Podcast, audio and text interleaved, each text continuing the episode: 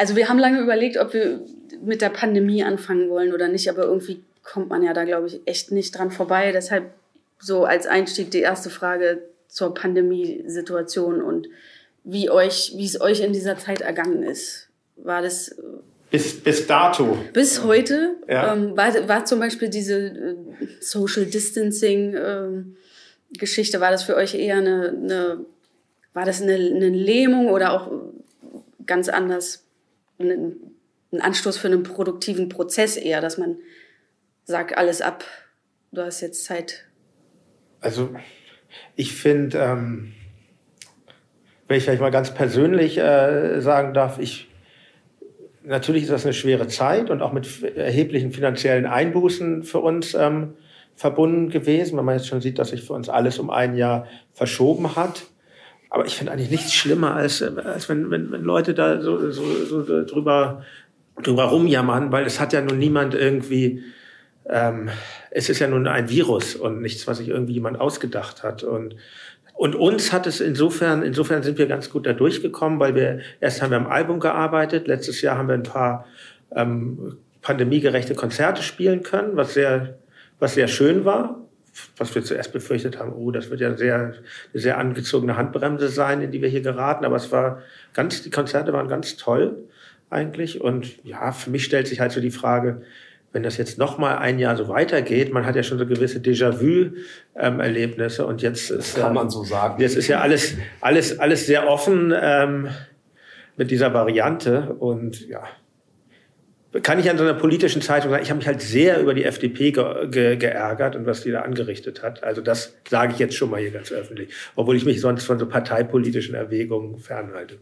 Also weil ich zum Beispiel das Gefühl hatte, jetzt mal ausgeklammert die äh, Beschissenheit der Dinge, die mit, mit dieser Pandemie irgendwie einhergegangen sind, so dieses, dieses, dieser Rückzug ins Private hat ja, also zumindest war es mein persönliches Empfinden für Leute, die vielleicht eh nicht so outgoing sind und so unfassbar gerne eine, viel nach außen wirken oder so, ja auch was Befreiendes gehabt. Du musstest dich nicht mehr dafür rechtfertigen, nicht ständig verabredet zu sein. Ist ein bisschen synchroner. Ne? Für viele Leute, die, die introvertiert sind oder die ähm, diese, diese Stubenhockerei gewohnt sind oder die ähm, ein bisschen einsam sind, grundsätzlich schon? Oder war es, glaube ich, eine, ähm, war es ein Gefühl, wo sie, sich, wo sie sich stärker in Synchronität mit der sonstigen Gesellschaft äh, befunden haben? Weil natürlich gerade in Berlin, ähm, wenn es warm wird im, Frühling, oder so im Sommer sowieso. So diese ersten warmen Tage und also was, das hat ein enormes soziales Stresspotenzial in sich für Menschen, die eher introvertiert sind. Weil, weil, weil in Berlin zum Beispiel das ja sozusagen das Gemeinschaftsgefühl zu sein scheint, draußen möglichst nachvollziehbar und für alle sichtbar eine gute Zeit zu haben und sich zu präsentieren. Und also sehr hedonistisch, aber auch durchaus im negativen Sinn. Und ich kann mir schon vorstellen, dass das für viele Leute, die, für die das ein Stresspotenzial darstellt, ähm, das ein bisschen wie eine Befreiung gewirkt hat. Aber natürlich ist es im Grunde ein zynischer Gedanke. Ne? Denn, Absolut. denn, ähm, ja, es wurden ja viele Opfer. Muss, hat ja, ihr wisst, was ich meine. Ja, ja. So, ne? Dafür muss man sich Für uns war es so ein bisschen, wir hatten ein bisschen Glück im Unglück, weil wir 2018 und 2019 unser Album von 2018, die Unendlichkeit, eigentlich abgespielt hatten. Also wir hatten alle Festivals gemacht und arbeiteten schon am neuen Album und äh, hatten dann 2020, ähm, bevor wir ins Studio gingen, weil wir das Studio verschoben haben, weil wir wussten auch, das Album wird verschoben werden und so weiter und so fort, ein bisschen Zeit gewonnen. Denn oft äh, sind ja, wie bei der Arbeit an Filmen auch, oder so sind das ja oft so Mischungen zwischen Zeit, Geld und so weiter. Wie, wie macht man so ein Album? Wie, wie, wie viel kann man da erreichen? Das sind so Koeffizienten. Ne? Äh, und ähm, und äh, weil auch Produzenten, zum Beispiel unser Produzent Moses Schneider natürlich ein tightes Schedule hat. Der macht uns, der macht andere Band und so weiter und so fort. Da viel, viel weg und so.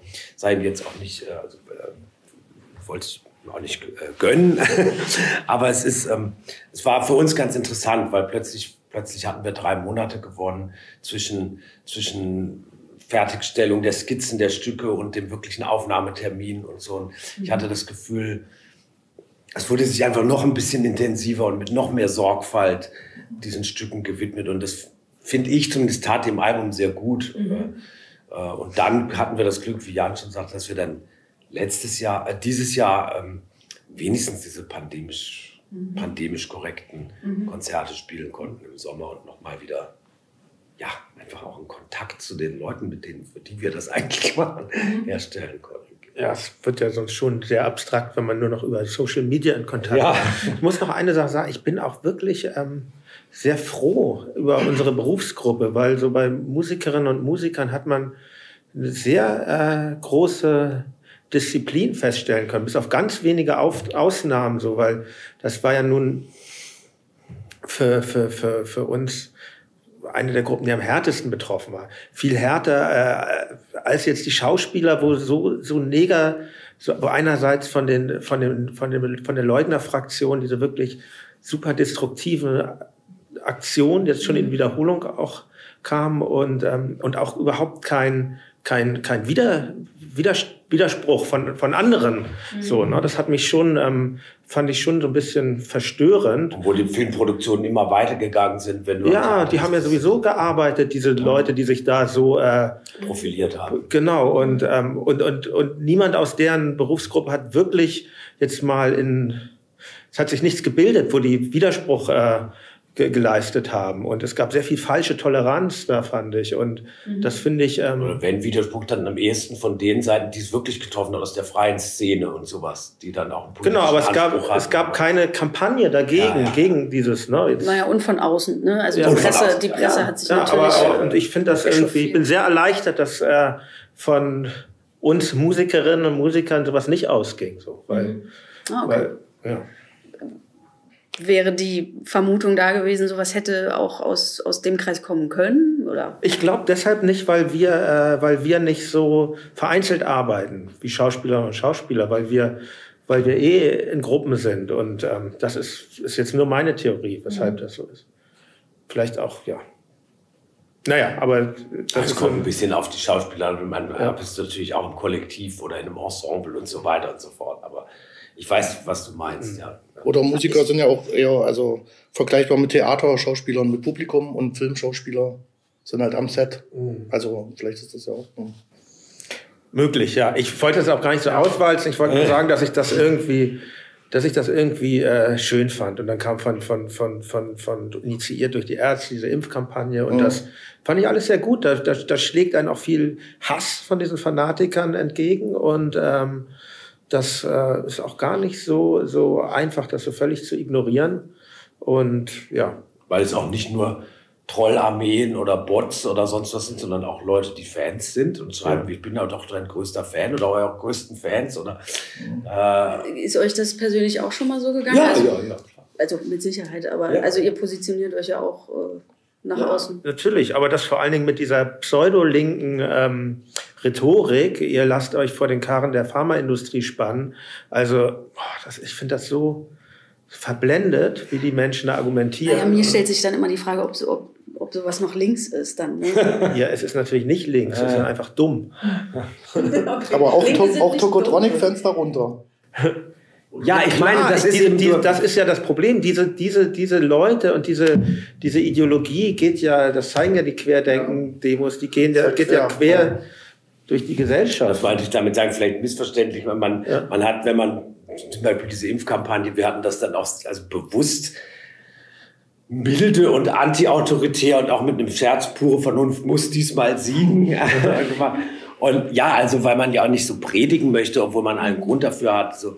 Und man, man rechnet ja schon damit, dass dann im Social, du kennst dich da auch besser aus, ich habe das nur so ein bisschen am Rande äh, mitverfolgt, dass dann natürlich hast du da Bots und Trolle und was weiß mhm. ich, was da auf rechte Trollarmeen, die auf dich losgelassen werden und so. Aber es sind eben doch viele Leute, von denen man glaubhaft annehmen kann, dass sie wirklich Fans mhm. unserer Musik sind und das auch schon über Jahre, die ernsthaft äh, dann diese Polemiken äh, loslassen. Und das, das, das trifft einen schon. Da kann man sich nicht, das kann man nicht wegdrücken, äh, drücken, ne, als irgendwie, sagen wir mal, das sind halt irgendwelche das sind halt irgendwelche so Leute, sondern das ist schon, äh, also. Mich macht das traurig, dass Menschen halt so verblendet sind. Erschreckend, durch wie viel, wie viel, wie viel, ja, genau.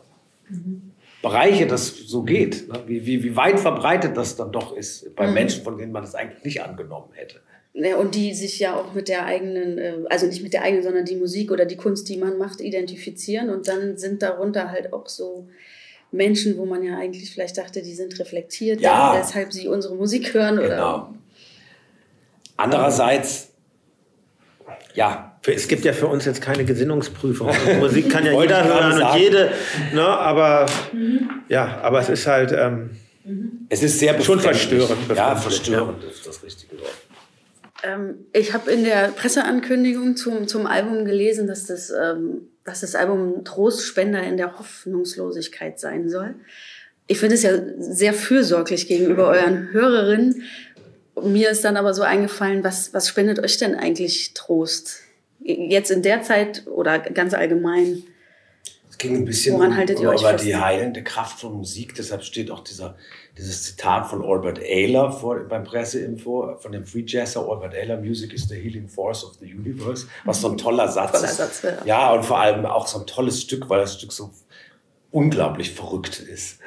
Und ähm, äh, wir haben untereinander oft darüber gesprochen, es gibt was bei Musik, das äh, ich glaube, wir alle sehr mögen, dass man vor allem bei bei Gruppen wie The Velvet Underground findet, äh, dass Songs eine solche Nähe erzeugen, äh, manchmal auch nur durch die Form, durch die Aufnahme, durch die Art, wie der Gesang klingt oder die Gitarren klingen oder so bei Velvet Underground, dass man das Gefühl hat, jemand legt so eine Hand so tröstend auf jemandes Schulter.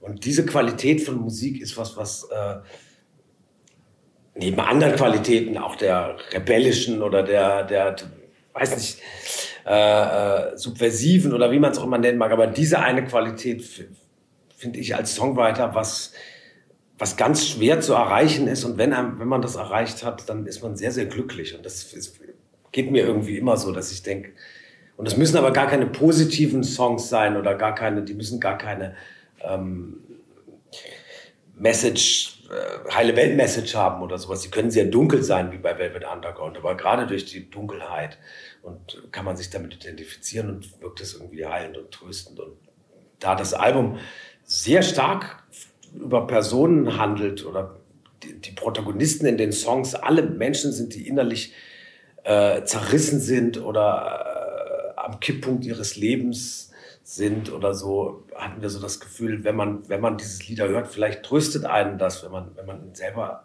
als Hörerin und Hörer in, der, in einer ähnlichen Situation ist. Mhm ist vielleicht auch im Info, um vielleicht so einen Anstoß zu geben.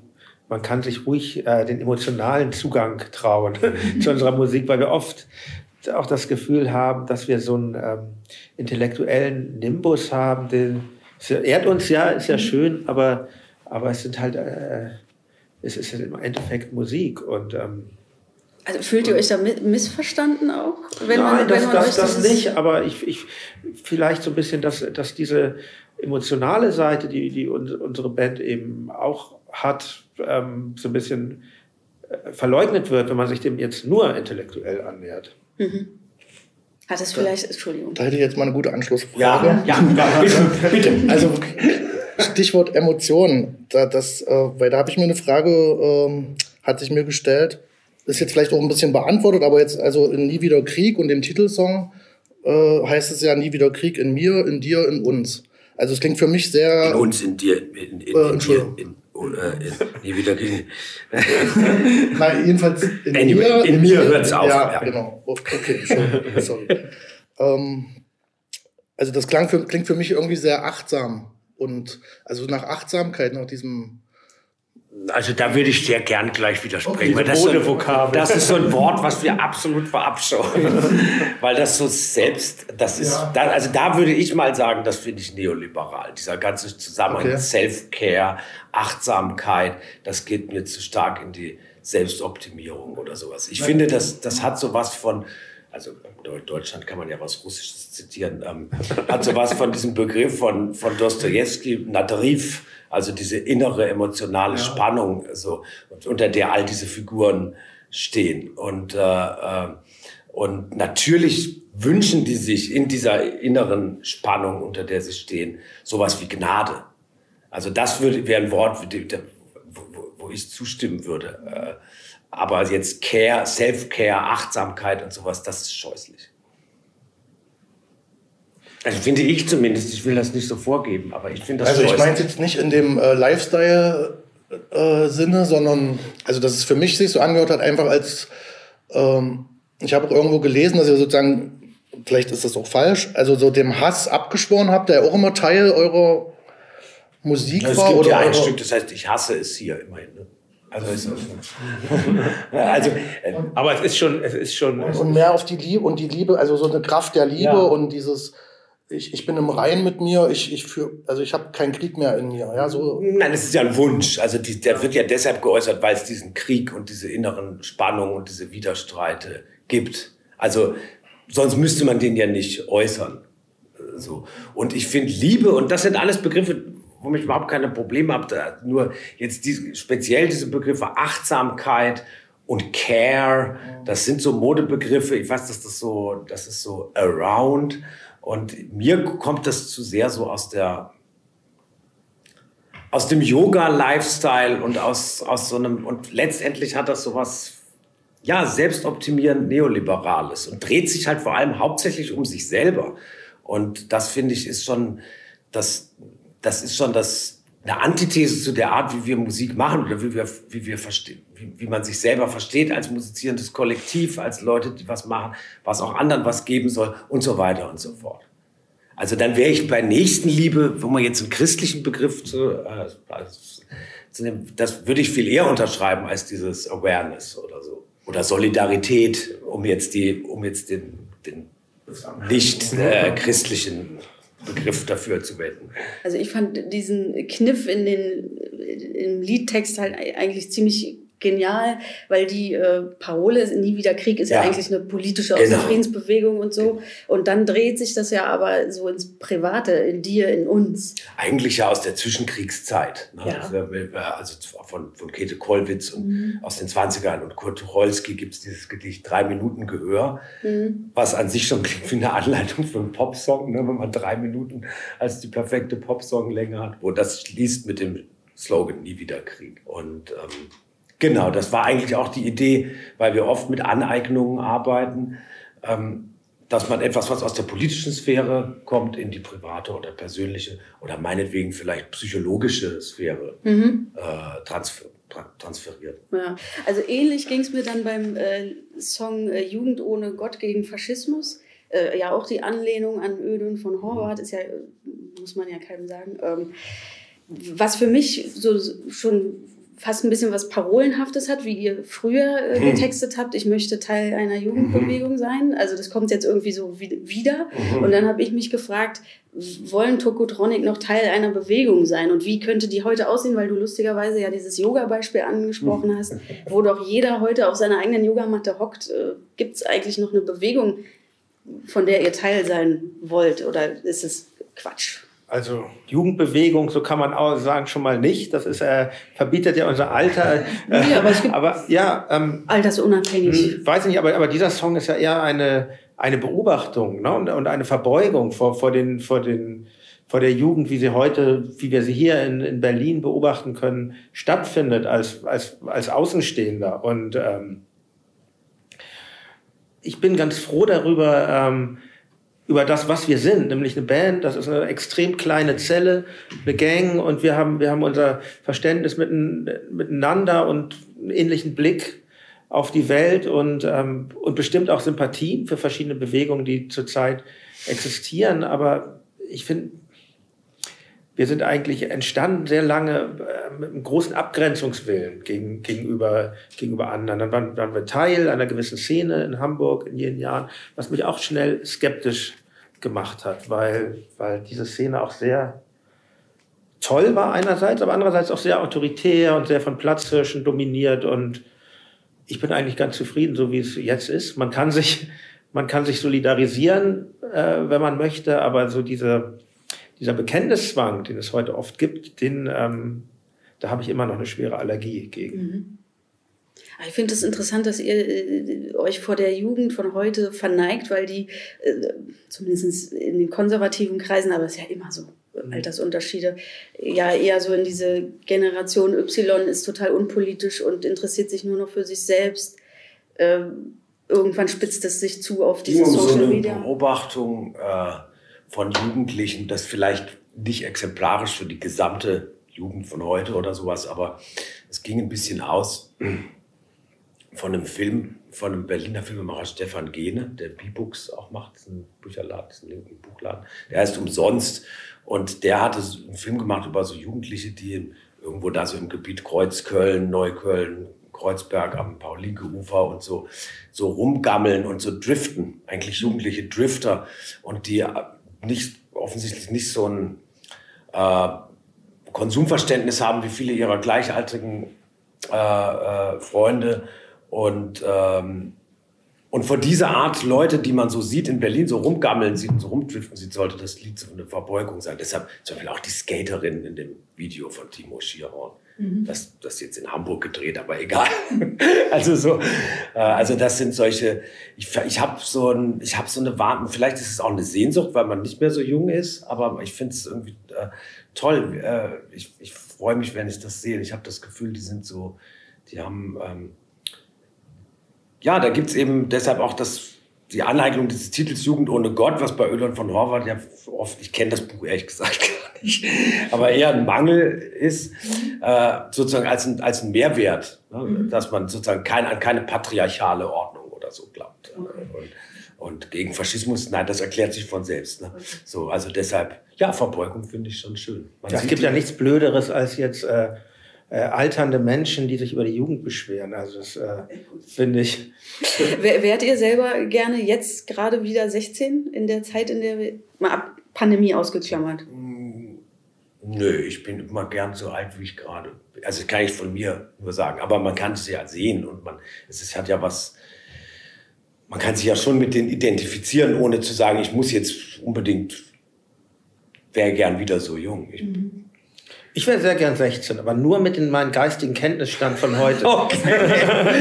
Das ist nicht mit dem Kenntnisstand eines 16-Jährigen. Das bist du doch. Ja, bist ja. Doch der Dory ja, ja, der. Band. Ja.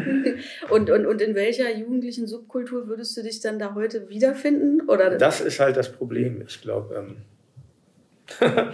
das, ich weiß gar nicht, ob es das noch so genau gibt. Ich habe, ich habe, ähm, letztens, als ich mich mit einem Freund unterhielt, habe ich so drüber nach, haben wir uns unterhalten über die Subkulturen damals, so Punks, äh, Skinheads, Mods, äh, Tats, Popper. Popper und, und das wir, ich hatte auch einen Freund, der hat diese ganzen Subkulturen so die ganze Zeit gewechselt. Ne? Ja. Der war dann, der war dann, der war dann Mod, Ted, äh, Skinhead und hat natürlich gewisserweise auch an äh, Spott auf sich gezogen, weil das natürlich auch einen Glaubwürdigkeitsverlust ähm, nach und sich wenn zog. Wenn ich ganz kurz rein, ja. genau darum geht ja, ich möchte Teil einer Jugendbewegung sein, um die Sehnsucht an ja. irgend sowas zu partizipieren, komm, es war ich, weil ich ja. genau damals, als ich 16 war oder so, gedacht habe, ja, was werde ich denn jetzt? Na, vielleicht Punk? Ach nee, vielleicht doch Popper. Nee, Mod. Und dann hat die Unentschlossenheit, an mir ging's so, die Unentschlossenheit hat mich nie jetzt so total in eine Richtung gebracht, so, weil, weil ein das doch den Geist dann auch sehr reduziert hat. Und ich glaube, heute ist das noch viel schwieriger und ganz, man kann sich bedienen aus verschiedenen Baukästen, ganz eklektizistisch. Deshalb äh, äh, weiß ich nicht. Ich ähm, ja. Ich finde ja eigentlich das den schlimmsten Aspekt am Erwachsenwerden, muss ich sagen. Also ich bin ja auch schon eine Weile erwachsen. Ja. Früher ging es mir genau so. Also ich bin immer gerne zwischen den Subkulturen hin und her gesprungen. So und geswitcht, wie so ja, ich, ich war Gestaltwandler. Halt immer schon Indie und Oasis. Ja. Und, aber irgendwann war dann auch mal so ähm, Limp Bizkit und so, pein ja. so peinliche Sachen, wo man die Hosen so runter und alles. Das fand ich halt super. Ja. Und das kannst du als Erwachsene kannst du sowas ja einfach nicht Was mehr bringen. Ist Limp Bizkit New Metal? Ist das die ja, ja. New Metal? Ja, okay. Das Ganz ist, schlimme ja. Scheißmusik. Ja. Aber ich fand die halt damals irgendwie, weiß nicht, mir hat es Spaß gemacht, das alles auszuprobieren. Und als Erwachsene kannst du es halt nicht mehr bringen. Das naja, gibt schon Leute, die das Oder sehr lange ausreizt. Das ist Teil unseres Berufsbildes. Man soll davon schon gehört haben, dass es so Leute gibt, die das sehr lange ausreizen. Oder es gibt auch Leute, die, die ähm, das dann nicht mehr mit Jugendkultur machen, sondern modisch so bestimmte Theorieströmungen oder sowas wechseln. Das kennt man auch. Ne? Mhm. Hat auch was sehr, äh, hat auch was Peinliches dann immer so. Jetzt das ich, und das und das. Ich fühle mich eigentlich, ich, ich fühle mich so, also wie gesagt, der körperliche Zerfall ist etwas, was mir sehr so als drohende Last über mir liegt jetzt so mit 50. Noch geht's mir gut, aber, aber so, weil ich denke, es, es wird ja immer weniger so, ne? Und, ähm, aber, aber so von, von, von äh, geistig äh, gewinnt man noch immer mehr an Lässigkeit. Das mhm. find, also so geht's mir zumindest. Und das finde ich ganz schön am, also das finde ich einen schönen Aspekt am, äh, älter werden. Hättest du denn gerne länger einen fitten Körper als Hülle oder einen fitten Geist, wenn du dich entscheiden müsstest? Oh Gott, das ist ein sehr groß, also das ist, äh, man braucht beides, glaube ich, leider. Mhm. Das ist äh, dieser Dualismus ist ja auch überholt mittlerweile. Ja, auch wahr, genau. Aber oder ja, man, denkt, man, man, denkt nie an den Körper, bis man Beschwerden hat. Ne? Ja, man hat das Gefühl, das ist so, das ist irgendwie for granted. Das ist, mhm. das ist eben so. Aber wenn man dann, wenn man Krankheiten bekommt oder Beschwerden hat, dann nimmt man das wahr und dann ist das, kann das, das natürlich ein Gefängnis sein. Ja, dann ist es plötzlich ein Thema. Ja. Ich wollte nochmal auf das Politische kurz kommen. Ähm, das interessiert mich, weil du gesagt hast, also ihr habt euch eigentlich immer das Politische angeeignet für private Themen oder für Nee, wir haben uns Titel. Es gibt, wir arbeiten gerne mit Titeln und manche der Titel mhm. sind Aneignung, so Let's wie Let There Be Rock, Rock zum Beispiel. Ja. Und Nie wieder Krieg zum Beispiel. Insofern sind die beiden Stücke sogar ein bisschen miteinander verwandt. Ich, mir ist auch aufgefallen, zum Beispiel beim Roten Album, das am 1. Mai im äh, SO36 Uhr aufgeführt, hätte ich fast ja. gesagt. Oder ja, das ja. ist ja auch so eine politische, ja. habe ich so gedacht, das rote Album, 1. Mai, Berlin genau. und so. Aber wieso immer so ein Spiel? Also würdet ihr euch als, als politische Band eher oder als, als eine ästhetische Band? Also wieso nicht, wieso nicht auch mal so ganz politisch sein? Dann nehmen wir mal als Beispiel nie wieder Krieg. Wenn, wir, wenn das jetzt ein äh, Antikriegslied im klassischen Sinne wäre, also dass die Vertonung dieses äh, Plakats, dann äh, wäre das ja sehr langweilig und hätte auch sehr wenig Mehrwert, finde ich. Und wenn, wenn jetzt äh, ein Mensch diesen, diesen Titel liest und vielleicht daraufhin äh, diesen Song hört, dann ähm, hat das doch ein sehr, etwas sehr Überraschendes. Und vielleicht ist das im Endeffekt viel politischer, als jetzt ein Antikriegslied wäre, glaube ich. Und ähm, ich finde, das klingt immer schnell so vermessen, wenn man sagt, man ist, äh, man ist eine politische Band, weil das mögen vielleicht dann doch andere beurteilen. Und ähm, aber auf jeden Fall, was wir, glaube ich, für uns alle vier sagen können, wir sind politisch interessierte Menschen. Und ähm, das, das schlägt sich bestimmt auch in der Musik durch. Und ich würde immer sagen, die Frage ist, was ist eigentlich politisch?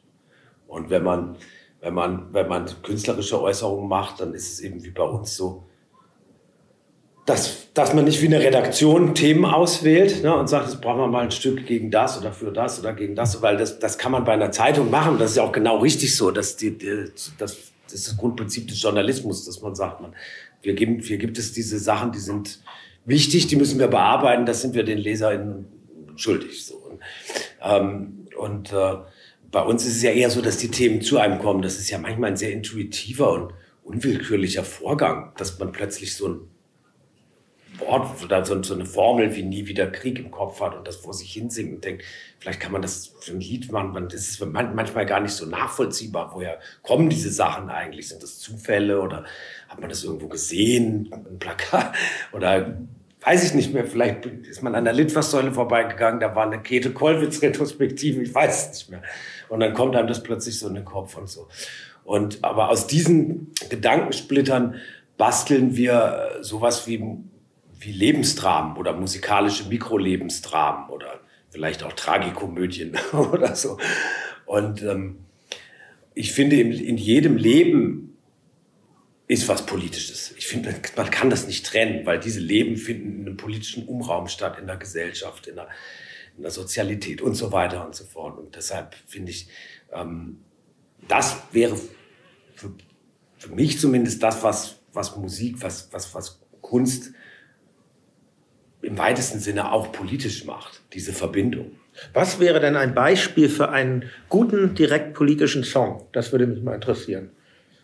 Habe ich erst gestern drüber nachgedacht. äh, eher brennt die BVG von Tonsteine Scherben zum Beispiel. Ja, finde ich nicht gut zum okay. Beispiel. Ich liebe Tonsteine Scherben. Ja. Es gibt ganz tolle Lieder von denen wie, ähm, aber ich stehe dann doch eher auf die, die nicht äh, explizit so mit dem Vorschlaghammer, so politische wie keine Macht für niemand. Das war tatsächlich so eine Auftragsarbeit. Das ist mir dann doch irgendwie ja. zu flach. Oder was ich sehr lieb, Franz Josef Degenhardt, dessen frühe Songs finde ich viel politischer. Und als er dann so tatsächlich in die DKP ging und dann solche ähm, äh, Songs wie Reit euch ein in die neue Front gemacht hat, das war dann eine Zeit lang nicht mehr schön. Im Alter hat er dann diese beiden Seiten mit, tatsächlich miteinander verbunden, verbinden können. Und das das war dann wieder ganz toll. Aber ich, also ich glaube, das ist dann auch so, betrifft den persönlichen Geschmack. Ich, ich, ähm, ich höre das nicht so gern, so, so Parolen direkt. Hab das in meiner Jugend viel gehört, diese flachen ähm, Politparolen im Deutschpunk, aber irgendwie hat das doch wenig Mehrwert, außer dass man sich dann irgendwie selber auf die Schulter klopft. Na, ich hab, na, das würde ich nicht ganz so sehen, weil ich habe, das interessiert mich nur, also es ist jetzt auch schon eine Weile her, ich weiß nicht, wie aktuell für euch das noch ist, mhm. aber Anfang der 2000er, diese Erben der Scherben-Geschichte, da habt ihr auch mitgemacht, mhm. da habe ich auch ein Interview mit dir, mhm. also noch im Kopf mhm. und, äh, und der Anspruch der Scherben war ja einfache äh, äh, Sätze zu sagen, um Leute zu erreichen und zu bewegen in Schwung zu kommen oder sich also Widerstand zu leisten. Agitprop. Naja, Agitprop, genau. So, das ist ja, sein, ja, also das ist ja nicht so, würde ich jetzt nicht so sagen, so sich selbst auf die Schulter klopfen, sondern einfache Sätze, die verstanden werden. Mhm. Und und ähm, und da das interessiert mich halt, weil ihr euch ja schon als bisschen Erben, also wenn ihr da mitgemacht habt, in der Nachfolgeschaft seht also ich kann das für mich, muss das verneinen. verneinen okay. ja, absolut, weil ich kenne kaum was von Todsteine Aber ihr habt da ja mitgemacht. ja, ja, ja, man ist da gefragt worden für diesen Film, aber ehrlich gesagt kann ich mich an den Film auch nicht erinnern. Ich muss echt gestehen, Tonsteine Scherben kenne ich kaum. Oder da wenn man auch fällt mir gerade ein, so ein ganz ganz frühes Lied. Warum geht es mir so dreckig? Mhm. Ne? Auch die, schon direkt politisch, aber sehr persönlicher, aus sehr persönlicher, vielleicht gar nicht so anders als so ein Song wie Nie wieder Krieg. Und ähm, ich mag dieses zweite Album Keine Macht für niemand nicht so gerne, weil da wurde es mir wirklich zu ähm, ja, Polittheatermäßig. Okay, verstehe. Und dann wurde es wieder ganz toll mit Wenn die Nacht am tiefsten. So ist meine ja.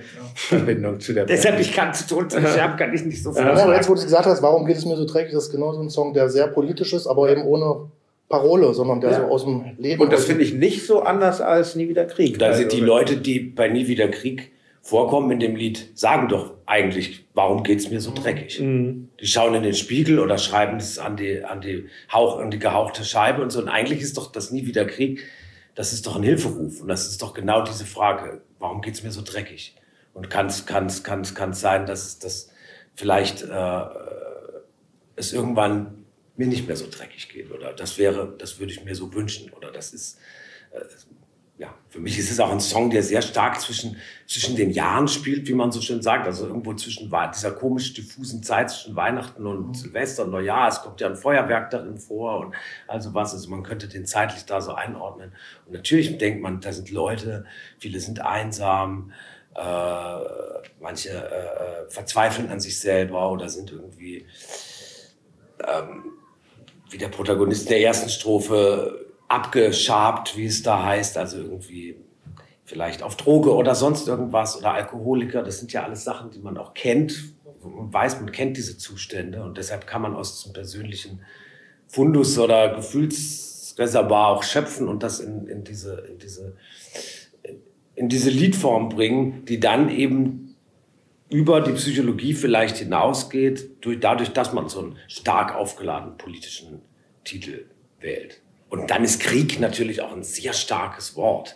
Also es ist so, wenn man das singt, man merkt es ja richtig, äh, das ist so durch diese Verbindung mit dieser Konsonanten und dem IE und so, das ist, das macht, das macht was mit einem, wenn man dieses Wort singt und wenn man das mantraartig wiederholt und so. Also ich finde, auch da liegt durchaus was Politisches darin, in der Form.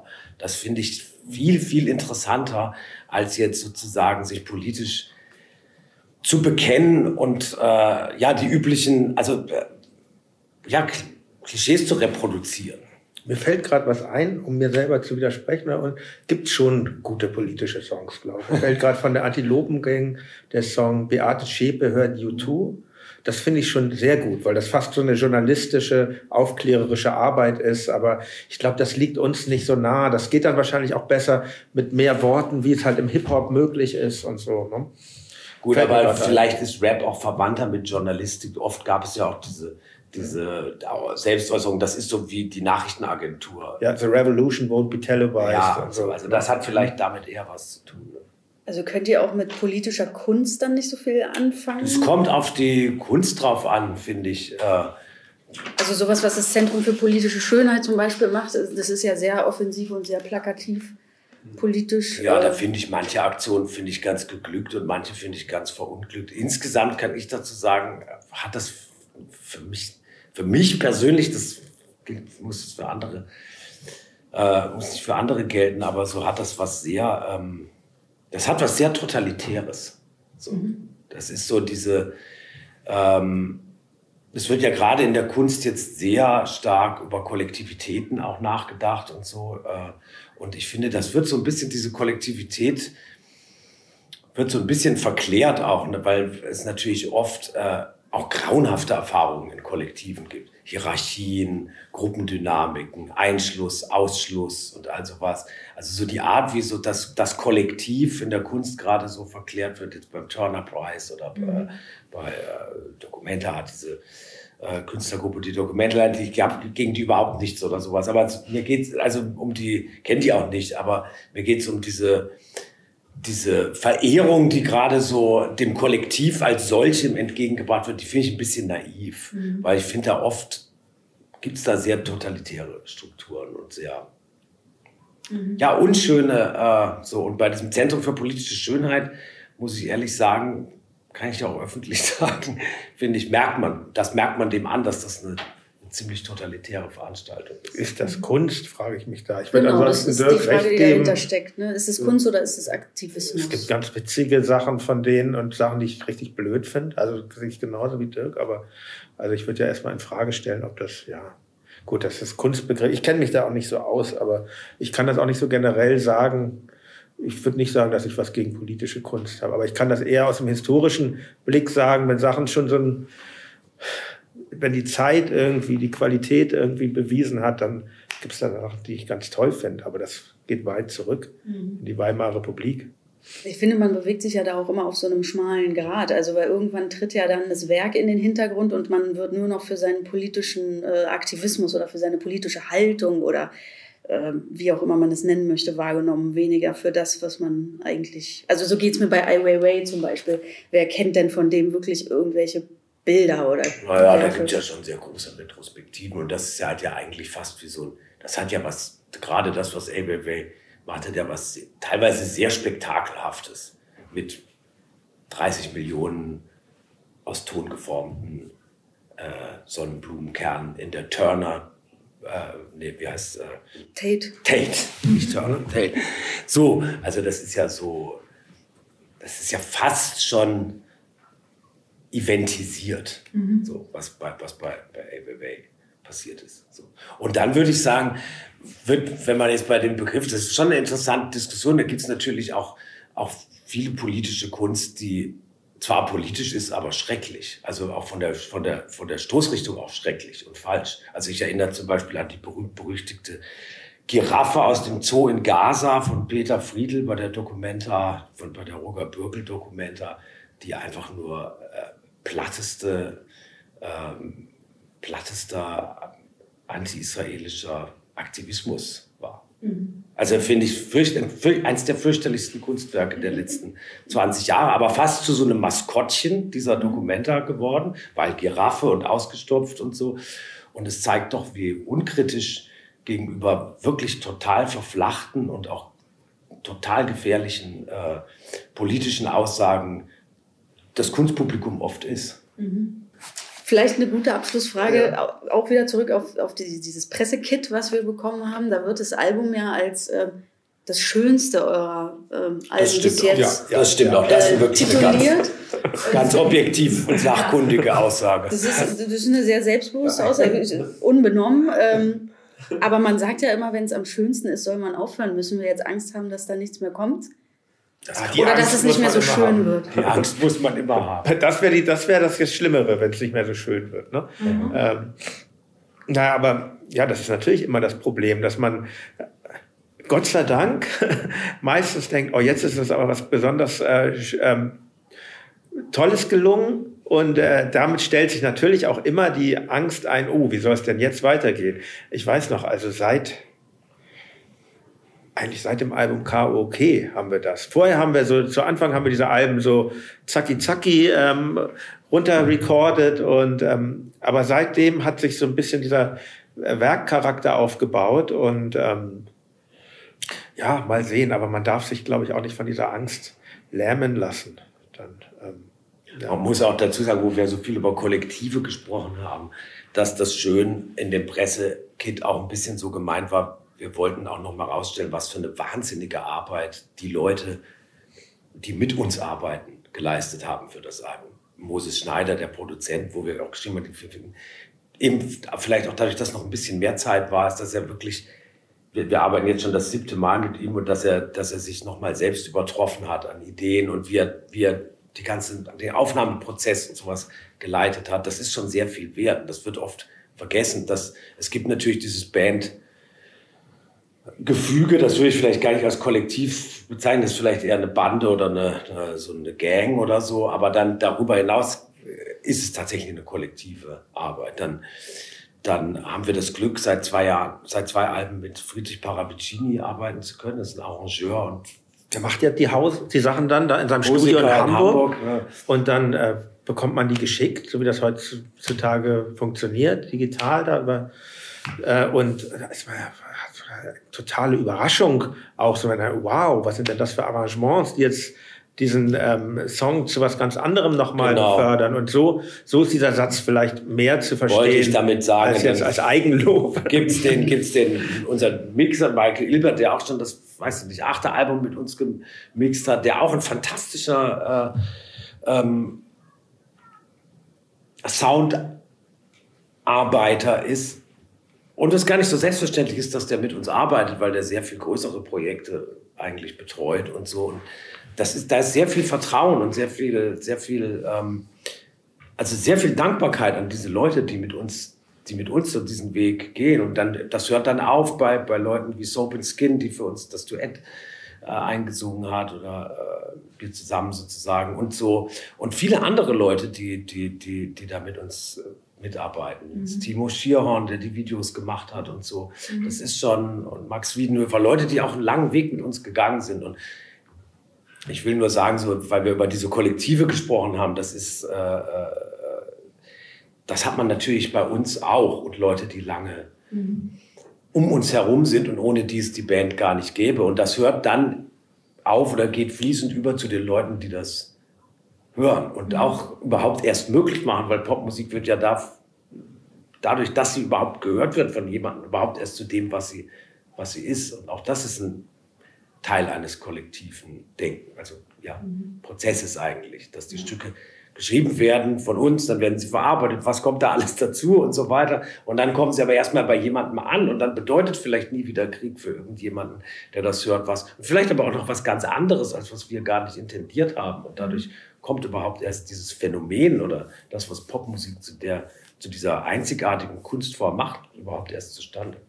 Schiebe ich einfach noch schnell eine Frage Ja. dazwischen. Ähm, du hast Soap and Skin angesprochen und dass es erstmals ein Duett äh, Ja. bei euch gibt. Warum hat es so lange gedauert und warum Soap and Skin? Also es ist ja schon Ja. wirklich sehr, sehr feminin und, und also man hätte auch irg- irgendwen anders nehmen können. Äh, also ich glaube, man hätte niemand anders nehmen können, weil für das Stück war es so, wir dachten, das, das Stück schreit förmlich danach, dass da noch eine zweite Stimme dazukommt, äh, obwohl es kein Libretto für verteilte Stimmen ist, aber also man kann es auch alleine singen, aber wir hatten das Gefühl, dadurch kommt dann doch noch vielleicht mehr Tiefe zustande und dann war, hatten, hatten wir so das Gefühl, das kann nur, äh, das kann nur sie sein, obwohl es viele andere tolle Musikerinnen Sängerinnen und so gibt. Aber wir hatten so das Gefühl, für diesen Song und mit der Thematik und mit dem Schlund und alles, was das, die Stimmung, die das Lied hat, das ist, das ist so sie auch. Mhm. Und sie hat das dann ja auch so, ja, fast traumwandlerisch verkörpern können. Absolut. Also vor zehn Jahren hätte es diesen Song auch so nicht gegeben aus deiner Feder, oder? Das weiß ich nicht. Das ist jetzt schwer zu. Das ist wirklich schwer zu sagen. Das weiß ich nicht. Ich glaube, das, also jetzt, es gab ihn jetzt, da bin ich schon ganz froh, aber, aber ob, das weiß ich nicht.